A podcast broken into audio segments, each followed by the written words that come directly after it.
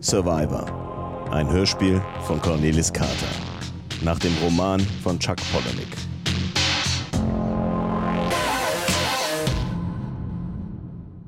Flight Level 230. Dein Gesicht ist voller Pickel? Bring dich um. Tut es weh, wenn man stirbt? Ja, Kleine. Aber das Leben tut noch viel mehr weh. War nur so eine Frage. Letzte Woche hat sich mein Bruder umgebracht. Wie alt war dein Bruder? 24. Was denkst du? Der Zeitpunkt wäre günstig. Das Semester ist fast vorbei und ich hasse meinen Job. Und ich muss aus meiner Wohnung raus. Wenn ich mich jemals umbringen will, dann wäre das jetzt optimal. Es gibt eine Menge gute Gründe, am Leben zu bleiben. Hast du jemanden, mit dem du deine Trauer teilen kannst? Eigentlich nicht. War denn niemand am Grab deines Bruders? Niemand. Wirklich niemand? Niemand, der Blumen ins Grab gebracht hat? Nein. Nein. Naja, das heißt, da war doch jemand. Ein ziemlich verrückter Typ. Verrückt? Was meinst du damit? Kannst du dich an diese Sekte erinnern? Das war vor ein paar Jahren. Haben alle Gift geschluckt und sich kollektiv umgebracht. Hand in Hand hat die Polizei sie gefunden. An die hat der Typ mich erinnert. Vor allem wegen der Frisur. Hallo?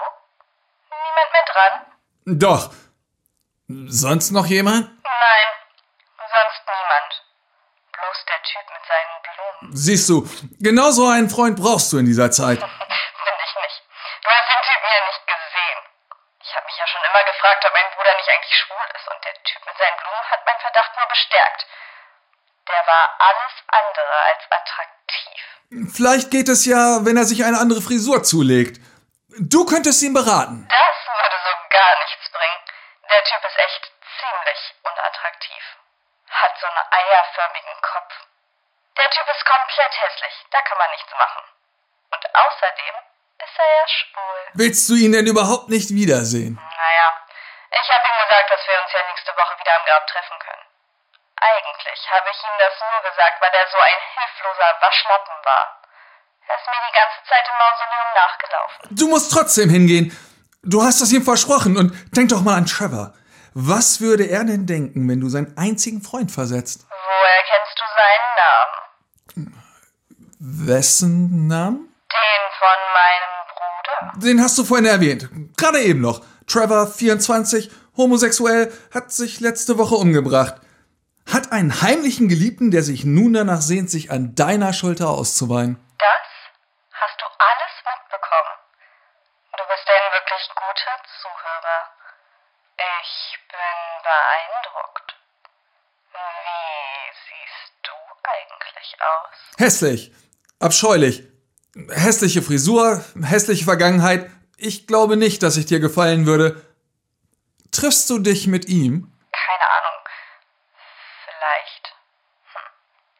Okay, ich mach's. Wenn du mir einen Gefallen tust. Bedenke, dass du einem einsamen Menschen hilfst. Reiche ihm deine helfende Hand und schenke ihm deine Liebe. Ich scheiß auf Liebe. Sag was, was mich an. Was meinst du damit? Du weißt genau, was ich meine. Bin nicht allein hier. Hier sind überall Helfer, die. Willst du mein hilfsbereites Wesen ausnutzen? Fester. Ich leg jetzt auf. Mach schon, mach schon. Ich leg jetzt auf. Du willst mich doch auch. Oh, oh.